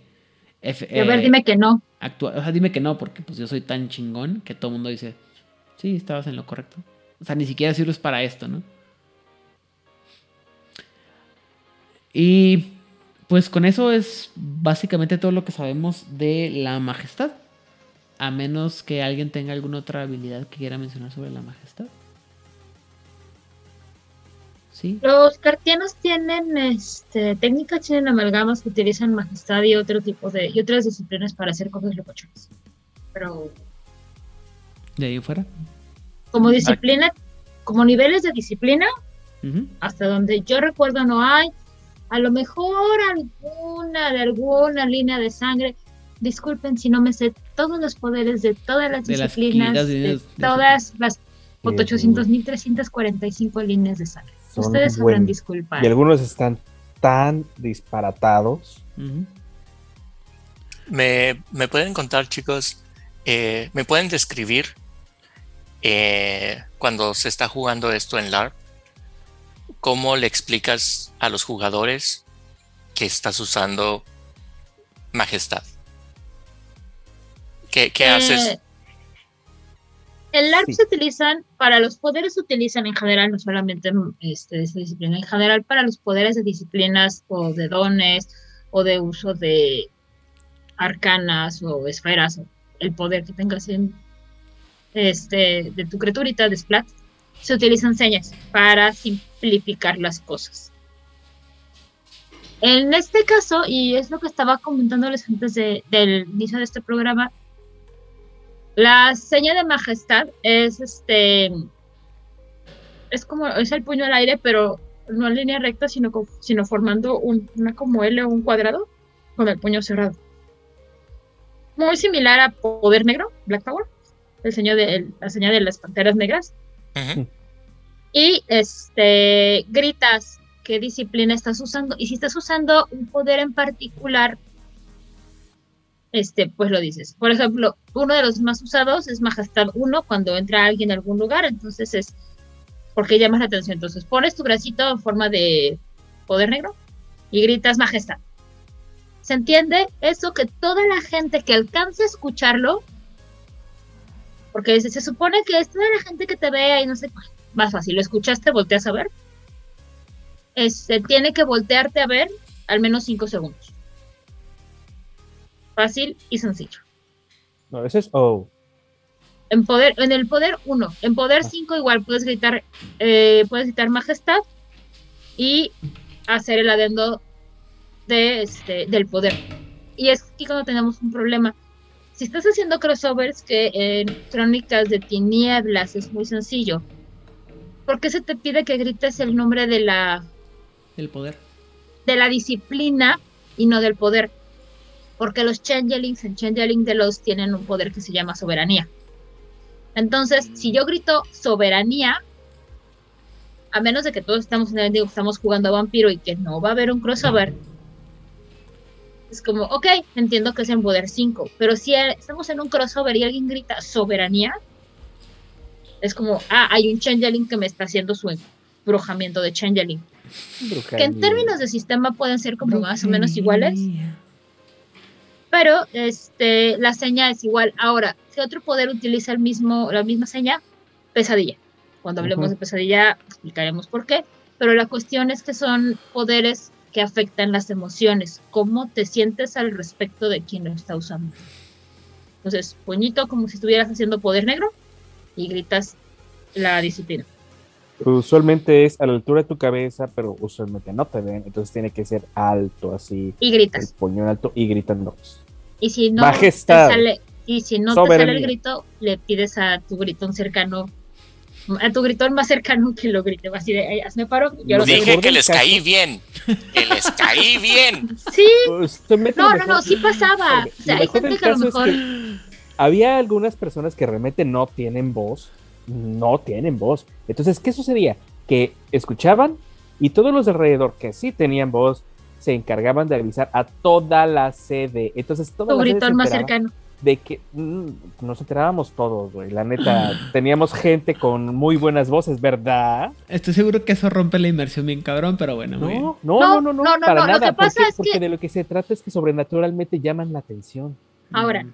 Lo importante y divertido de esto es que sucede como cuando tú haces mucho algo durante mucho tiempo, generas un, un reflejo este condicionado.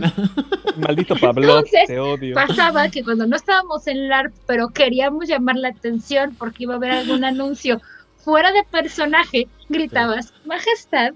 ¿Y qué crees que pasaba? todo el mundo volteaba, aunque estuviéramos fuera de personaje. Hasta en las reuniones, en las fiestas, funcionaba. Y eso era muy gracioso. O sea, se mm. convirtió. Lo interesante es que se hizo un metajuego ahí. Geeks. En no, no. se hizo un metajuego bien interesante en donde claramente sabíamos que no somos vampiros, pero sabíamos que alguien está queriendo llamar la atención.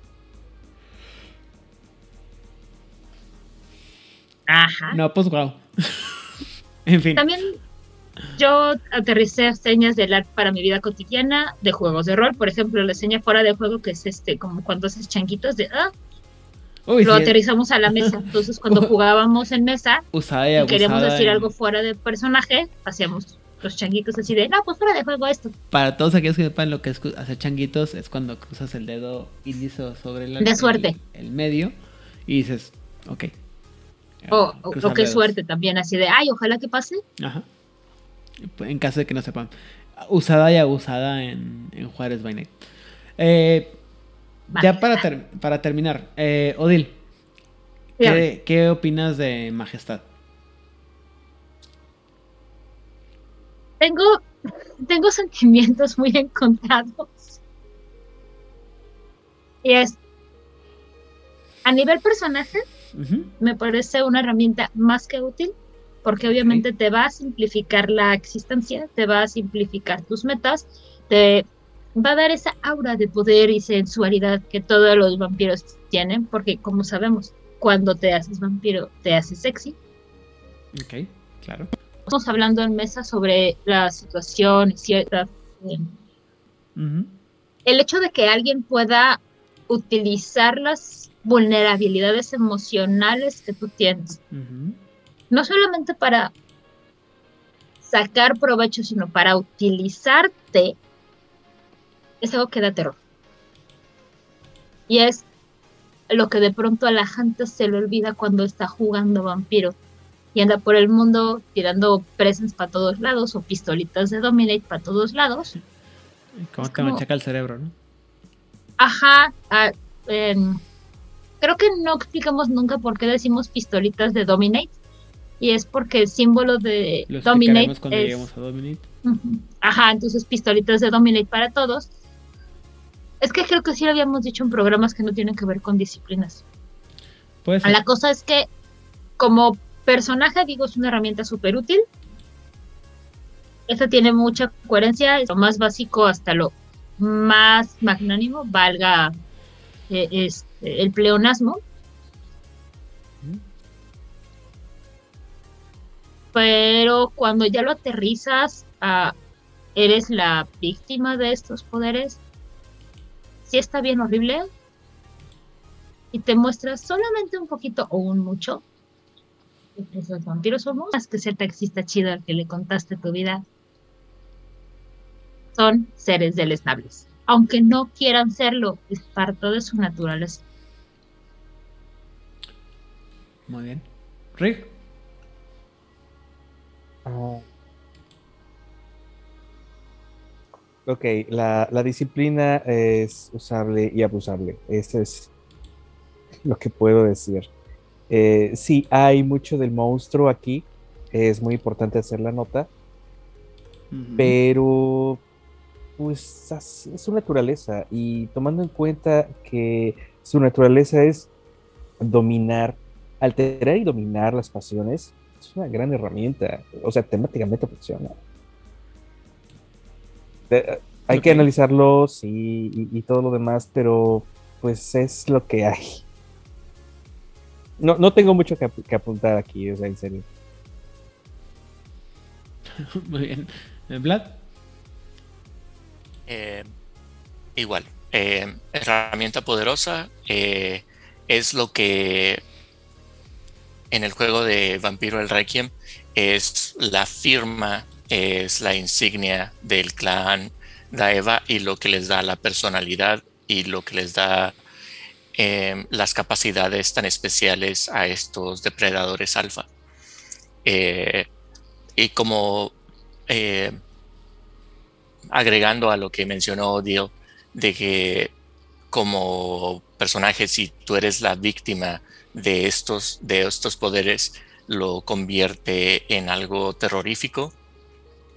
Ah, para los jugadores y quienes están haciendo uso de este, de este poder, eh, sí hay que recordar que aún inclusive el poder primero de, de, ser simpático, todo va a tener consecuencias. Y aunque vas, vas por el mundo causando sensación, estás imponiendo sentimientos falsos en, los, en las almas de, humanos y de otras personas. Eres, eh, a pesar de que los haces sentir bien, eh, es, son las herramientas de un parásito. Eh, y me gusta en los juegos explorar esa parte del, del, del, poder. No solamente lo que yo puedo hacer, pero también en los juegos donde se utiliza majestad, me gusta ver expresado en cómo afecta esto a mis víctimas. Para mí eso le da más sabor sí, me puedo salir con la mía, pero mientras estoy jugando, me gusta que con quien estoy jugando y mi narrador me haga ver las consecuencias de utilizar esta disciplina y que si tal vez no lo entiendo en este primer juego que prácticamente le destrozo el corazón a alguien en una jugada, en dos, tres jugadas después me llega la noticia de que cometió suicidio porque no puede vivir sin mí. ese tipo de historias y ese tipo de fuerza es lo que tiene este poder y que lo hace tan fuerte y tan ah, peligroso. Y que también es ah, hasta que llegas al número hasta que llegas al nivel 5, todos los demás son poderes muy sutiles que tienes que tener el conocimiento para saber que está siendo manipulado. De lo contrario, pasa por debajo de los radares de mucha gente. Y eso es lo que me gusta y que lo hace tan peligroso y venenoso. Ok. Ah, por mi parte, al igual que la presencia, me recuerda mucho esta, pues, esta idea de que, mm, ¿cómo lo digo? Como menciona Vladimir, este, no es tan evidente y es, pero es muy peligroso a nivel emocional ese, ese, ¿cómo se llama? Ese, ese efecto que tiene. Me parece muy agresivo, muy potente eh, creo que mi, queja principal es el hecho de que hasta donde yo recuerdo y tal vez solamente sea lectura propia, en Requiem está muy, ah, como dicen los gringos, downplayed o menos notable estos efectos. Sí, nerfeado, pero ni siquiera, no, es que ni siquiera es nerfeado, sino que no hacen tanto énfasis en el hecho de qué tan potente y qué tan catastrófico es el uso de la disciplina en un día a día. Están obviando su eh, alcance. Están obviando su alcance, gracias. Es el sentido en el que, como mencionamos, ¿no? O sea, yo, yo siempre he considerado que las disciplinas más potentes dentro de Mascarada fueron la dominación y después la presencia, siendo la presencia la primera porque no tiene tantos limitantes como tiene dominación. Ajá. Es que dominación es muy derecha. Sí muy blunt. Y la presencia es muy, muy delicada y afecta los, los sentimientos. Y como bien decía Vladimir ahorita, es que eh, de repente te levantas y no sabes qué está pasando y a lo mejor sientes una adicción y no puedo vivir sin ti, perdóname. Ah, o sea, Romeo y Julieta, todo lo que da. Y eso, o sea, creo que temáticamente queda muy chido con los sucubos, los Daeva como su disciplina eh, firma o distintiva pero creo que es todos los aspectos negativos o, malvados de la disciplina están más reflejados en la presencia que en, que en majestad. Desafortunadamente voy a seguir diciendo que a mí me parece que le falta ese aspecto de nivel 2, el, el Dread Gaze, que te eh, servía mucho para que los los Daeva no fueran considerados flores de cristal, ¿sí? comparado con el resto de los de las clanes. Aunque también habría que ver cómo el resto de las disciplinas fueron alteradas para nivelar el nivel del juego, que es lo que Rigel está esperando para decirle a todo el mundo. Es que sí. Porque, sí, no, estoy de acuerdo contigo, pero eh, creo que eso era una cosa muy, para mí, ese aspecto de que, volviendo a la analogía de las rosas que hicimos en el episodio anterior, creo que la majestad era el tener ese poder a nivel tan bajo, relativamente hablando, era muy importante porque reflejaba la dualidad de, de los ah, de los toreador en el caso de, de presencia y mascarada y de los de los o debería haberlo reflejado de los Daeva en el caso de la majestad. Es decir sí de entrada eres muy bello pero hay un peligro que no estoy viendo y al principio lo único que puedo percibir es tu belleza pero cuando veo tu maldad o el dolor que me puedes causar es un dolor muy profundo. Temáticamente me, hace un poco de ruido, pero estoy consciente de que probablemente sea mi amor por las mecánicas de, de mascarada. Lo, acepto. De rápido. ¿Recuerdas cuáles son los clanes de mascarada que tienen presencia? Ah, es Brulla, Ventru, Setita. Toreador. Y creo, y creo que Toreador. Y párale de contar. La sombra, ¿no? No. No. Es en dominación. Claro que no. No, no, no. La sombra es culero. es directo. Por eso tiene no Entonces, y dominación. Son los personajes, son los clanes que son atractivos y luego te sacan los colmillos. Ya cuando estás adentro es, es el... o sea, ¿te gustaría entrar a mi, a mi telaraña? Le dijo la araña a la, a la mosca, ¿no?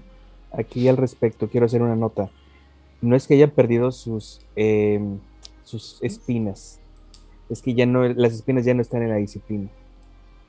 Sus, ahora sus cuerpos son las espinas, tienen potencia, tienen vigor. Es, o sea, insisto, a lo mejor ya cuando hagamos todo la, o cuando armemos todo Es que tienes razón, sí, se nerfeó, pero se redujo y estrechó, se dirigió específicamente a algo esta disciplina ¿Por qué? Porque hay otras cosas que ya lo cubren. ¿Sabes qué es más terrible que un, eh, que un toreador con, bueno, con presencia y con Nightmare? Un Nosferatu con las dos. Uh. Eso, piensa en eso. Es decir, cualquiera puede aprender cualquier cosa con los maestros correctos. Pero o sea, dinámicamente hablando y temáticamente hablando, son monstruos diferentes que van a utilizar las cosas diferentes. Este monstruo en particular tiene que estar dirigido a manipular las emociones. ¿Por qué? Porque ya tiene otras herramientas para manipular eh, combate, por ejemplo. Celeridad Y, vigor. A mí lo que me molesta siempre ha sido sus poderes que son reiterativos y me parece que el nivel 2 de Majestad es muy reiterativo comparado con el nivel 1 si yo hubiera sido, a lo mejor, si, no si yo hubiera sido, yo podría sugerir, por ejemplo, que en nivel 1 el, poder fuera dual y fuera este, eres muy atractivo o eres muy repulsivo, eh, o sea, intimidas o atraes. Y en nivel 2 esta parte de... Yo lo hubiera hecho en nivel 2 como una soberanía menor. ¿Me explico? O sea, me, en nivel 2 hubiera puesto el me atraes tanto o me das tanto miedo que a una persona me le suelto como, como hilo de media y en nivel 5 a un área, que es más o menos como funciona. ¿Sí? Pero eso es, esa es mi personalidad, esa es mi forma de ser.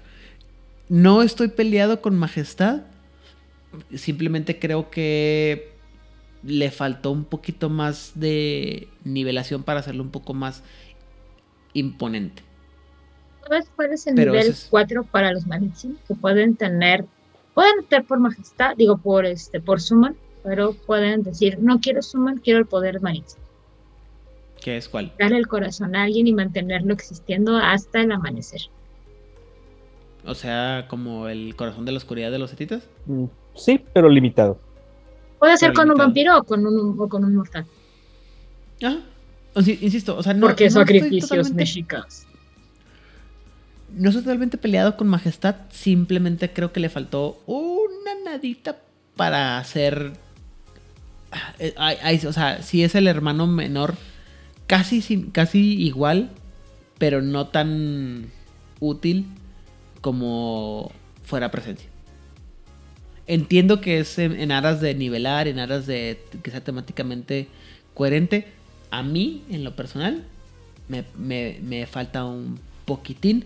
Y a menos que mal recuerde, que no, ya cerré. Creo que en segunda edición lo arreglaron. Pero no estoy seguro. Porque ya lo cerré.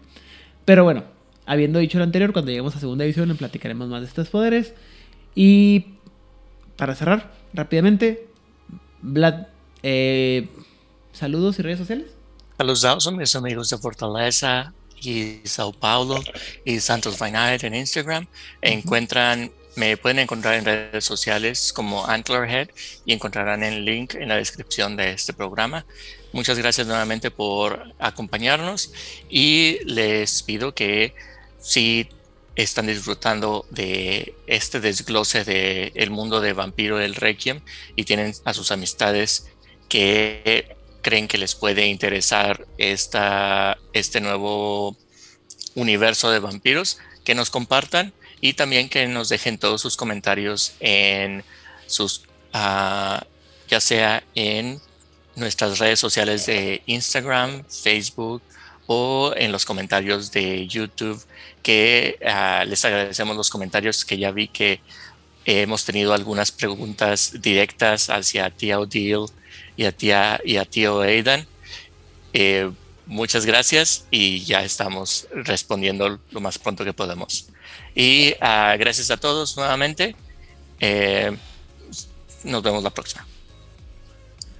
Eu sei que você quis dizer, eh, pode, você pode me encontrar, eh, que você quis dizer, você pode encontrar-me pero te lo voy a dejar pasar porque sé que de repente se te va la onda. Ay, ay, ay, pero en fin. Uh, Rigel, redes sociales y saludos. Saludos, saludos a todo el mundo. Uh, esta es de las pocas ocasiones en donde eh, sí hicimos referencia a alguien. Ajá. Hernán, espero que te hayas divertido mucho. Este, eh, bueno, en realidad quiero agregar a alguien que, que pues la neta sí nos eh, echó mucho la mano cuando estábamos este, jugando todo esto que creo que no lo va a oír, aunque yo creo que Arturo, el... O sea, no perdemos nada con pasarle el episodio. Exacto, exacto. Eh, ¿Te acuerdas de Jabberwocky? Y sus ah, usos y abusos. El mejor Daeva, sí, El mejor Daeva que yo haya visto ever. Bueno, él debería de echar un vistazo a esto. Vamos a ver si puede entrarle. Este me puede encontrar en cualquier lado, eh, como Rigel Vera. No prometo responder, pero prometo estar ahí. Sí, esto. Saludos. Eh, pues saludos a los sospechosos comunes. Nan, Lot, Julio, Ipsana, Sofía, jugador casual, Edgar, Amarilla México, Voz Latinoamérica. Muchísimas gracias a todos los que nos escuchan, a los que nos dan un espacio en su día a día yo quiero pensar que la pasan bien y que por eso nos siguen escuchando. Y pues como ya dijeron, cualquier comentario, duda, anécdota graciosa, uh, pueden mandar los mensajes a las redes sociales de Juárez by Night o poner los mensajes en los videos que se suben de YouTube. Muchísimas gracias a todos, que tengan una muy bonita semana. Excelente. Por mi parte, yo soy Guido Rodríguez. Me pueden encontrar en todas las redes como Facebook, Twitter, Instagram. Y creo que es todo lo que tengo. Tienes Twitter, pero casi no lo usas. Twitter, Facebook, o sea, es que Twitter lo uso para stalkear. Eh, Instagram lo uso para poner fotos sobre mi comida, lo que me estoy viviendo y a veces lo que estoy haciendo de ejercicio. De tu perrito. El evangelio. A veces de mi perrito. Eh, el tiempo de respuesta puede variar busquen mi hermosa cara haciendo mi máscara distintiva de what the fuck. Eh, y saludos a los muchachos comunes, como ya dijimos anteriormente. Dentro de México, vamos a empezar por Camarilla México, Masterface, Eduardo Lalo y Luis, Jugador Casual y Oliver de la Parra, Edgar Meditano, Sofía, ah, Pepe y Monse en Corona Roll, mm, Julio, uh, Oscar Falmarrique y los héroes de, Victoria, Camarilla México, toda la gente que nos sigue en México que nos apoya de alguna manera, Adolfo Vaqueiro, Rod, Erasmo, Danop y toda la gente que ayuda, inició, ayudó a este proyecto. En Argentina, obviamente a Loz, que ah, generalmente olvido mencionarlo, Secretos Oscuros, El Circo de la Medianoche, Las Voces de Lander y... Ah, eso seguro me falta alguien de Argentina. Ah, la voz de Angan, obviamente, perdón. Y en España, Rosa, David y Damián en la frecuencia. Y espero que no me falte nadie más. Ah, ah, tenía un saludo de la semana del episodio anterior. Denme un segundo. Tenemos una, un, un nuevo patrocinador espiritual. Ay, ay, ay. Eh, solamente dejen que este mugrero cargue y estaremos en pronto con usted. Ya lo he mencionado, es nuestro amigo de España, eh, también conocido como Emilio, o en Facebook, eh, Niggle Niggle, o Nigle Nigle. No más que, ah, qué padre que mi teléfono ha decidido fallar justo en este momento, pero eh, lo mencionaré con detalle el próximo. Sí, estúpido este WhatsApp. Pero uh, Ah, tenemos un fanático en España que tiene un club de rol. Este, vamos a mencionarlo más en el próximo episodio. Si alguna persona anda en España y quiere jugar rol, si no me equivoco, creo que es en Madrid, perdónenme. Este, contáctenos y ahí los reciben con buena, con buena voluntad. Digan que van enviados por Juárez by. Pero, uh, sin más por el momento, eh, si, saben si les gusta el mundo de tinieblas, si les gusta pensar y comparar el lucubrar junto a mí y mis compañeros de micrófonos sobre las diferencias que hay entre el mundo de tinieblas 1.0 y 2.0, las diferencias que hay entre la majestad y la presencia, el clan Daeva y el toreador, a la una, a las dos y a las tres, por favor, compártanos. Compártanos. Creo que quedó también bien. Estamos guiados.